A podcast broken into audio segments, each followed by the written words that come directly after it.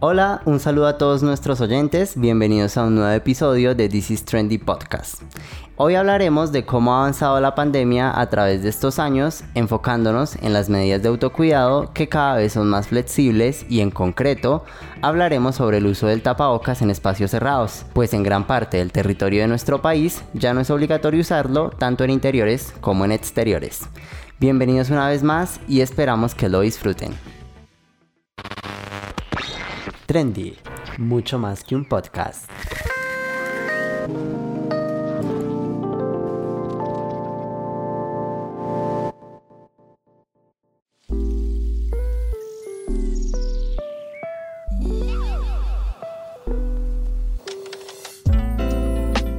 Bienvenidos a este nuevo episodio de This is Trendy Podcast en el que hablaremos de un tema importante a nivel mundial que ha sido básicamente de lo único que hablamos hace dos años, pero que ahora gracias a la vida, al universo, a la ciencia, a la medicina, hemos avanzado y por fin somos libres del tapabocas. Hemos sido liberados. Desde el primero de mayo en Colombia, bueno, en muchos municipios y ciudades de Colombia hemos tenido la posibilidad de decir adiós al tapabocas gracias al esquema de vacunación, gracias a las vacunas que nos hemos aplicado que ya van como un millón, no mentiras. Yo tengo tres, pero gracias a esas tres dosis puedo decir gracias tapabocas, fue un placer por dos años, pero ya estoy cansada de no poder respirar bien contigo. Y básicamente vamos a debatir un poco de los pros y los contras que tiene el haber dejado de usar tapabocas tanto en espacios abiertos como en espacios cerrados en los lugares donde es posible, en donde se puede aplicar la medida por los porcentajes de vacunación del país. Y yo ahí me uno a ti cuando dijiste que ya puedes respirar y también pongo de que ya mi carita por fin va a dejar de estar brotada porque era con cualquier tapabocas que yo me brotaba. Solamente podía utilizar los quirúrgicos y pues tampoco era como mi plan de seguir contaminando el planeta. Entonces también estaba como en ese dilema de ¿y ahora qué hago? Pero ya que lo quitaron por mi lado, yo sí ya lo estoy dejando de usar más seguido. Lo ideal es dejar de, usarlo, pero pues uno de todas maneras diariamente, digamos yo que en mi caso también utilizo tapabocas de ese quirúrgico, uno siempre saca un tapabocas porque va en transporte público, entonces lo tiene que usar porque hay ciertos espacios en donde se puede usar y en donde se deja de usar. Entonces yo creo que sí se reduce el uso del tapabocas, pero aún así se sigue malgastando mucho producto del tapabocas quirúrgico. Yo creo que en ese sentido, con respecto a los tapabocas quirúrgicos, yo sí fui una no usuaria, porque, bueno, por varias razones. Una, el hecho de que soy súper como consciente con el caso de la basura y que esas cosas hay que desecharlas cada día prácticamente. O sea, realmente si usas un tapabocas quirúrgico de los normales, tienes que desecharlo porque eso se empieza como a deshacer. Y ahí viene como mi otro problema con esos tapabocas, es que a mí en lo personal me incomodan demasiado porque siento que no sé, no se me acomodan bien en la nariz y siento que se bajan. Y de hecho, cuando uno siempre ve personas con esos tapabocas, lo tienen debajo de la nariz y es como, ¿para qué lo utilizas? O apenas le cubre literal las fosas nasales y es como, ¿para qué lo utilizas? Entonces, por eso no me gusta ese tapabocas. Y lo otro es que se salen esas pelucitas como de algodón o bueno, no sé qué es. Y es, ay, qué estrés.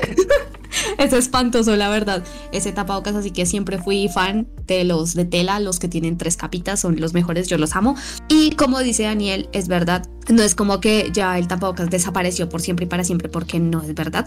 De hecho, en el transporte público sí sigue siendo obligatorio independientemente de la ciudad en la que uno esté, porque pues es donde hay más riesgo de contagio, porque es donde básicamente estás más cerca de la gente. Eso suena muy chistoso, pero es verdad, o sea, como que entre las multitudes del transporte público es mucho, mucha más alta la posibilidad y la probabilidad de contagiarte de, pues, del virus. Aunque siento que para mí la o sea, la medida más ideal era dejar de usarlo en espacios abiertos. Realmente desde que dijeron no más tapabocas en espacios abiertos fue como gracias.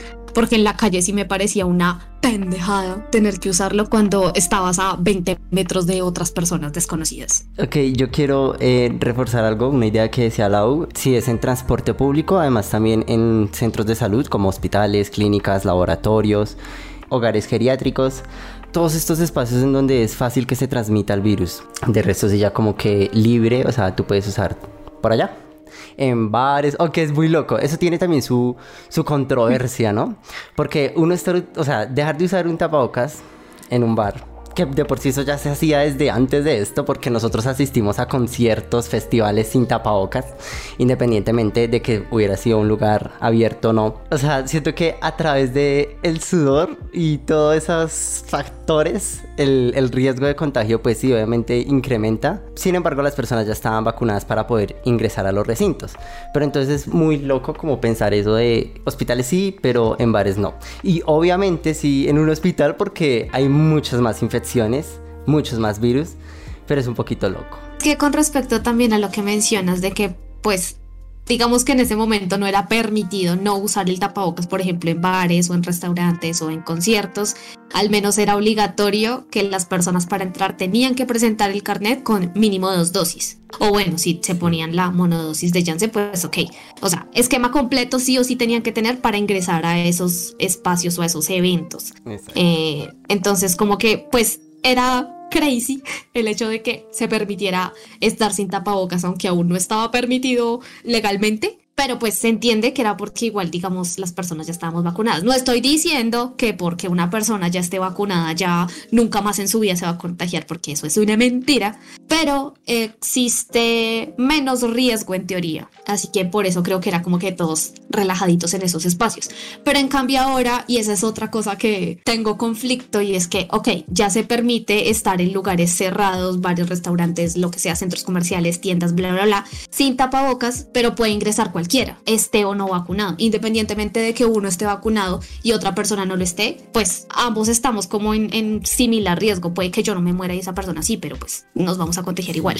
Es muy loco, la verdad. O sea, tiene sus controles. Eso, sí, la verdad, eso del carnet es lo que más me pareció como, ok, entiendo lo del tapabocas, pero el carnet ya es como, entonces, ¿para qué, pa qué damos eso? ¿Para qué dan eso? Si ya es inútil, básicamente.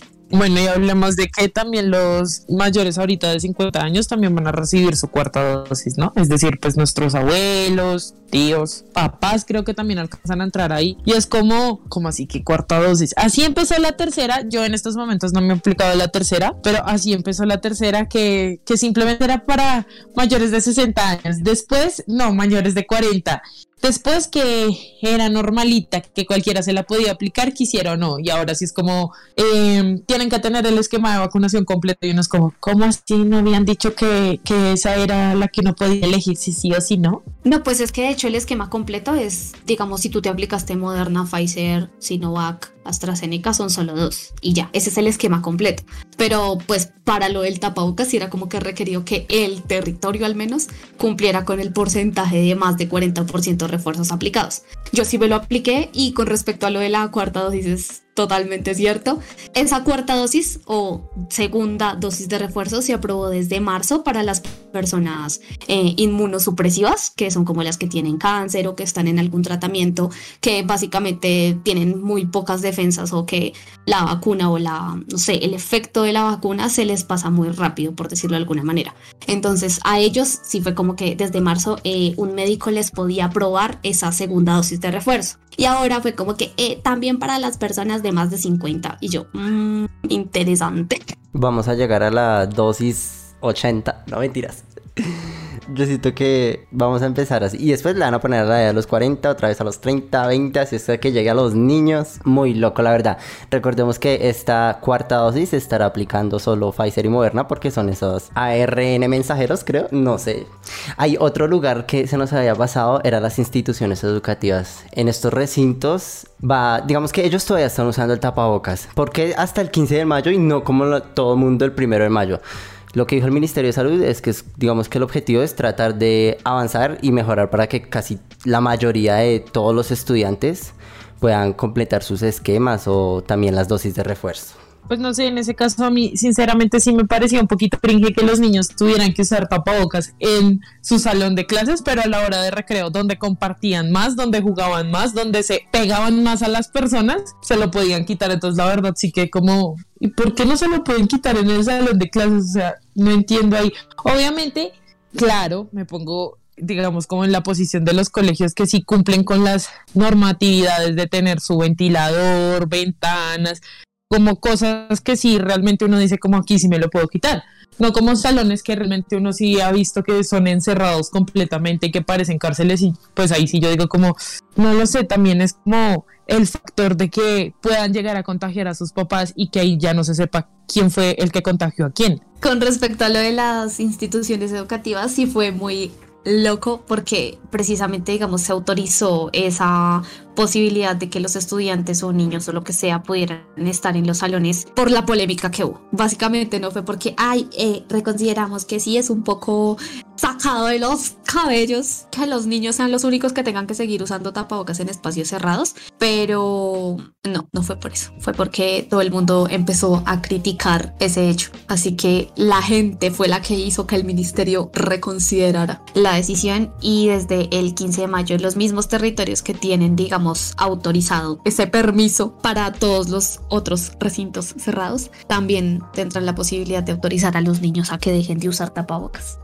Es que de por sí las medidas han sido muy polémicas, o sea, en todo, en todo sentido, porque es como, ah, usas tapabocas aquí, pero aquí no lo puedes usar. O entras aquí con el carnet sin, sin tapabocas, pero el otro entra sin el carnet, sin tapabocas. O sea, las medidas siempre han sido muy polémicas. A mí lo más loco que me pareció es que Colombia es uno de los países a, las, a los que más tarde les llegó la vacuna y eso hay que aceptarlo. Y fueron de los primeros países en retirar el tapabocas. Entonces también estoy como, ok, o fue realmente que la gente sí se interesó mucho en vacunarse y en ser responsable con su familia y con los que estaban fuera de su círculo social o realmente esto tiene que ver con su 5G. Con respecto a lo que decías de que Colombia fue de los primeros países, pues, o sea, como que estaba a la par con otros porque de hecho en este momento son ya varios los países que permiten no usar tapabocas como Chile, República Dominicana, Argentina, Paraguay, España,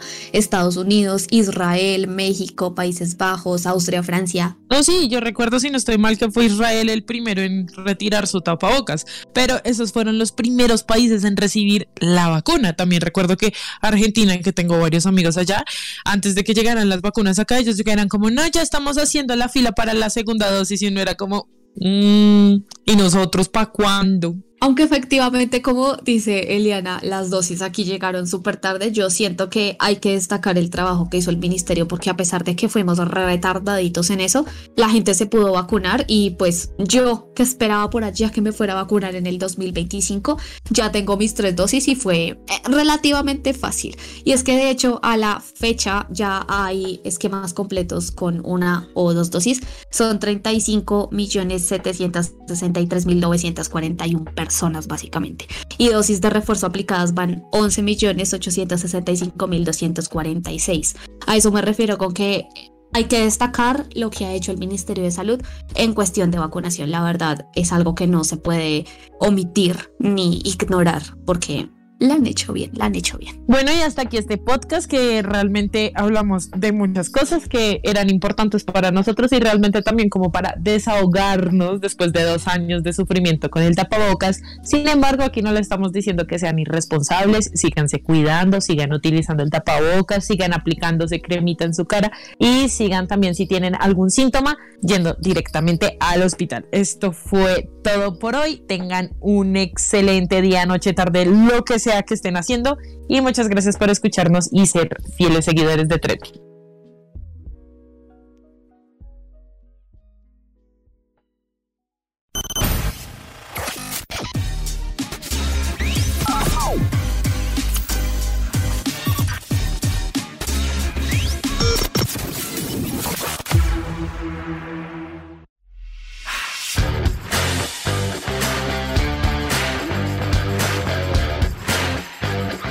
Sin duda, al día de hoy, las mejores medidas para prevenir el contagio son la vacunación y el autocuidado. Por eso esta es una invitación para que utilicen el antibacterial, el tapabocas si así lo desean y también se vacunen. No se les olvide que cualquier opinión o comentario lo pueden hacer a través de nuestras redes sociales. En Instagram nos encuentran como Trendy Radio. Por último, recuerden que escucharon a Liana Sánchez, Laura Ramírez y quien les habla y produce este podcast, Daniel Mora.